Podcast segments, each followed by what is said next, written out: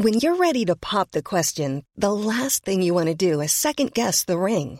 At Bluenile.com, you can design a one of a kind ring with the ease and convenience of shopping online. Choose your diamond and setting. When you find the one, you'll get it delivered right to your door. Go to Bluenile.com and use promo code LISTEN to get $50 off your purchase of $500 or more. That's code LISTEN at Bluenile.com for $50 off your purchase.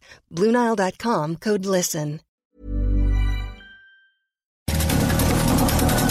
Estas son las breves del coronavirus, la información más relevante sobre el COVID-19 por el Heraldo de México.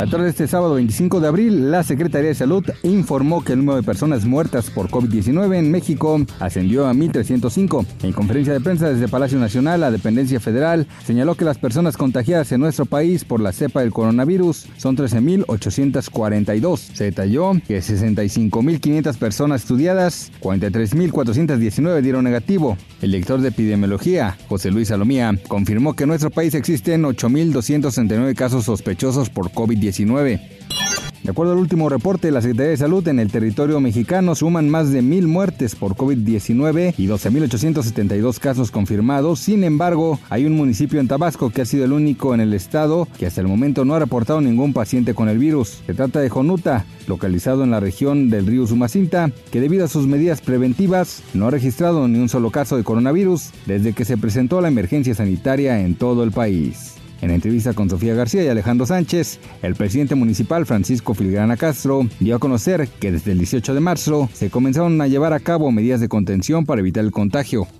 pese a que la secretaria de Gobernación, Olga Sánchez Cordero, exhortó a los alcaldes del país permitir el libre tránsito en sus municipios, al menos 283 de ellos en 20 estados pusieron muros y cerraron sus fronteras a foráneos para inhibir la propagación de COVID-19. Entre las acciones que las localidades emprendieron desde el inicio de la pandemia están la colocación de retenes, filtros sanitarios e incluso la obstaculización de caminos con piedras o camiones de carga por órdenes de los ediles. Para más información sobre el coronavirus, visita nuestra página web www.heraldodemexico.com.mx y consulta el micrositio con la cobertura especial.